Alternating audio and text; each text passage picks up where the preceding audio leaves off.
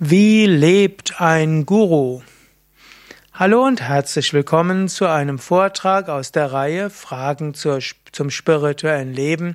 Mein Name Sukade von www.yoga-vidya.de. Wie lebt ein Guru? Wenn ich diese Frage höre, muss ich daran denken, was Krishna in der Bhagavad Gita gesagt hat. In der Bhagavad Gita wird zwar nicht der Ausdruck Guru verwendet, aber es gibt einen Schüler namens Arjuna und er fragt den Krishna, wie erkenne ich einen Vollkommenen? Und Arjuna fragt, wie geht er, wie sitzt er, wie ist er, wie steht er? und hat jetzt gehofft, dass vielleicht der Krishna dem Arjuna sagt, an einem besonders schreitenden Gang oder an einer besonders aufrechten Haltung oder einer sehr gemäßigten Sprache kann man einen echten Guru, einen echten Meister erkennen. Aber Krishna geht dort in keinster Weise darauf ein. Er sagt nur, aus welchem Geist heraus ein spiritueller Lehrer, ein vollkommener, ein Erleuchteter lebt. Und so ähnlich, wie lebt letztlich ein Guru, ein spiritueller Lehrer? Er lebt aus dem Geist der Ethik. Im Yoga sagen wir von Yamas, Ahimsa, was nicht verletzen heißt. Umgekehrt würde man sagen, er lebt aus dem Geist von Mitgefühl, von Liebe. Er lebt aus dem Geist von Satya, das heißt, er handelt aus der Wahrhaftigkeit heraus.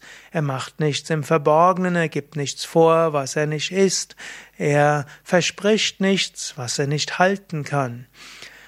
Astea heißt nicht stehlen, also der Lehrer nimmt seinem Schüler jetzt keine materiellen Dinge weg, sondern er schenkt es großzügig und will helfen und dienen.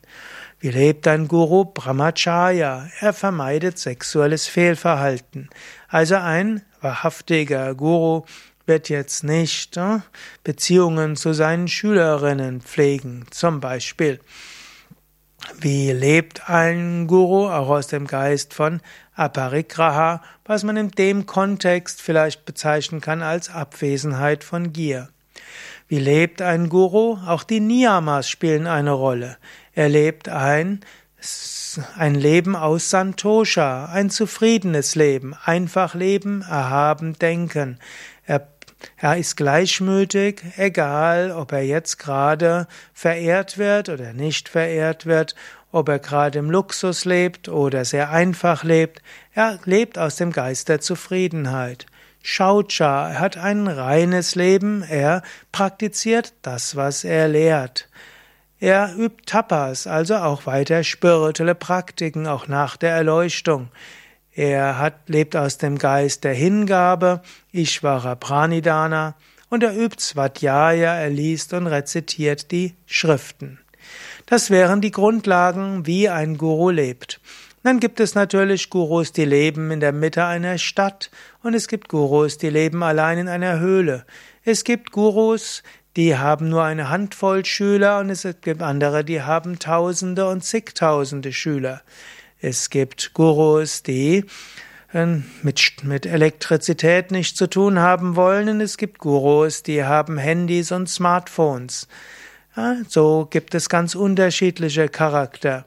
Und je nachdem, was die Aufgabe eines Gurus ist, hat er äußerlich unterschiedliche Lebensweisen.